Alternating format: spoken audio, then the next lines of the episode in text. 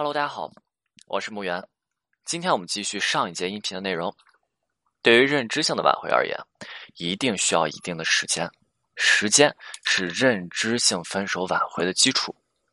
当然，这个时间未必会特别的长，但是你一定需要时间为之后的挽回打下一个坚实的基础。认知性分手，那它就已经不再仅仅只是情绪问题。它开始上升到一个信任以及安全感的问题，一个最简单的命题啊，如何可以让一个人信任你？对于这个问题而言，想一下，闭上眼睛想一下，那你首先想到的是什么答案？基本上，大部分人啊，在面对这个问题的时候，他下意识想到的就是两个字：时间。如果我想要一个人信任我。那么，我持续一段时间对他进行一个不伤害且对他好的一个行为，是不是慢慢的就足以让对方信任我了呢？清楚了吗？信任重建的第一要素在于时间，但是这个时间并非是平白的让他自己去度过，也就是这个时间节点并非是你什么都不去做的等待。注意了，太多的断联提升对于挽回一定是有曲解的。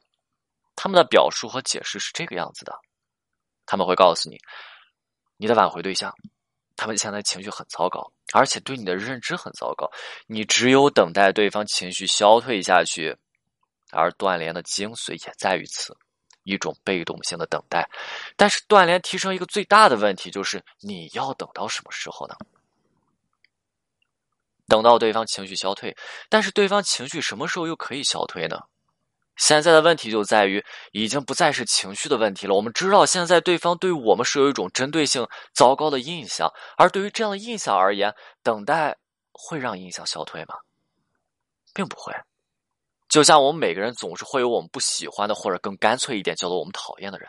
问题来了，对于我们自身不喜欢或者讨厌的人，如果他们什么都没有做，你等了一个星期，你等了一个月。两个月、三个月，又或者半年、一年、十年之后，你就可以不讨厌他们了吗？还是说你在这些时间之后，你会开始喜欢上他们呢？都并不会，对吧？只是最开始的这种等待，或者说最开始的时候，我们对他们的厌恶的情绪，甚至让我们连面上的功夫都不愿意去给他们维持，我们会表现对他们很烦躁。但是当时间开始转动，我们对他们的变化的不是印象，而是当时他们做的让我们厌恶的事情，在我们内心已经没有那么重要了。我们依旧会讨厌他们，厌恶他们曾经做出的行为，但是不好意思，现在这些行为已经不会影响到我的情绪了，它不会让我现在吃不下去饭了。曾经在我眼前的事情已经翻篇了，但是不好意思，你这个人没有翻过去。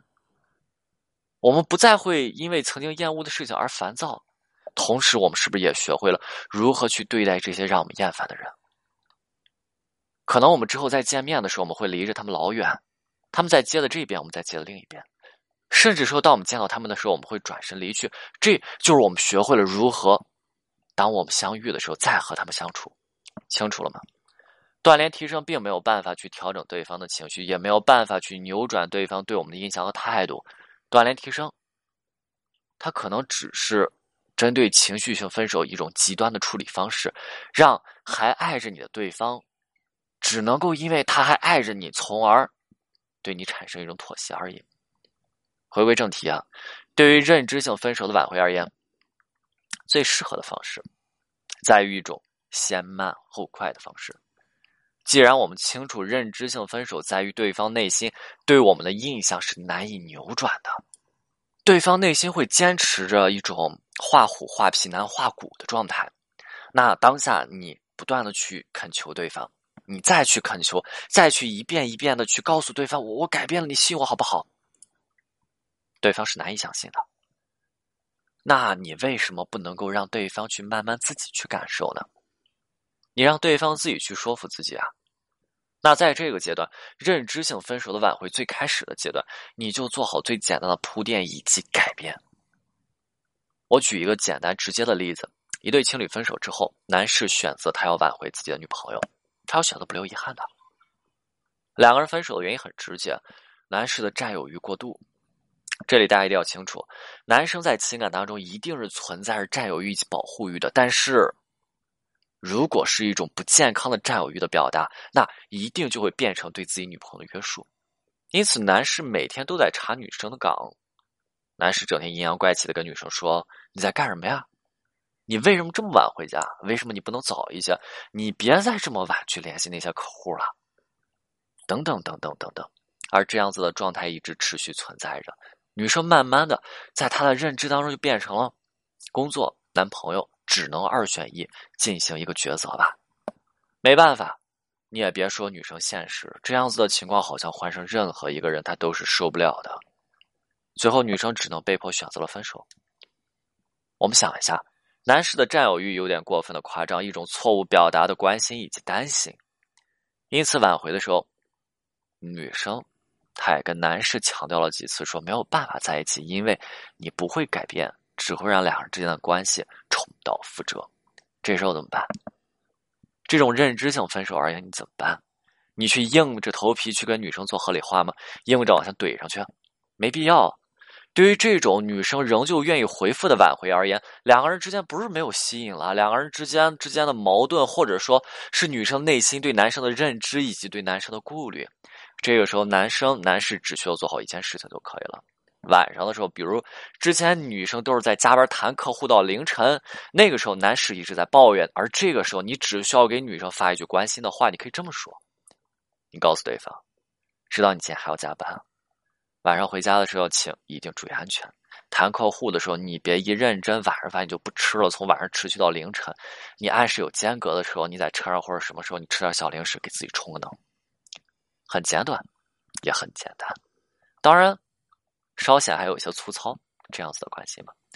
但是就是这样子的关心，你穿插着进行，可能一两天一次，两三天一次，偶尔的是中午发，偶尔的是下午发，甚至偶尔的是晚上发。没过多长时间，女生竟然开始主动联系男士了。有一天，女生主动找到男士，把男士约出来吃饭。两个人刚见面时寒暄了一下。这个时候，女生开始给男士抛出飞策。注意啊，大家一定要注意。对于认知性分手的挽回而言，废物测试这里给大家讲两种，先讲两种啊，不是只有两种，先给大家讲两种。第一种。